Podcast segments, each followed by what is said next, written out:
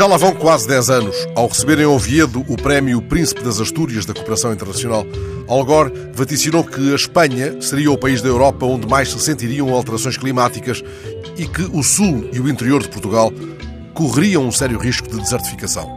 Carlos Pimenta, que trabalhou mais de uma década com Al Gore, sublinhou na ocasião o elevado potencial de desertificação da Península Ibérica e investigadores tão qualificados como Felipe Duarte Santos evidenciaram a existência de motivos para os portugueses estarem apreensivos. Esta apreensão explica a intenção agora anunciada pela Comunidade Intermunicipal do Algarve de instalar em Alcoutim um Observatório Nacional de Combate à Desertificação.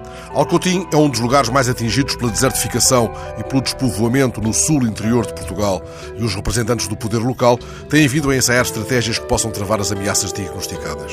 A parceria recentemente estabelecida com a Universidade do Algarve permitiu deslocar para o Conselho de Alcotim um mestrado em gestão sustentável dos espaços rurais. A decisão verdadeiramente inovadora permite que o trabalho de campo do mestrado seja inteiramente realizado em Alcotim, estando previsto que os casos de estudo sejam aplicados no Conselho. O observatório agora pretendido é assim mais uma peça fundamental na estratégia de combate ao avanço do deserto, pois é disso que se trata e o combate será duro. Faz agora um ano, Miguel Freitas, professor da Universidade do Algarve, disse-o sem equívocos.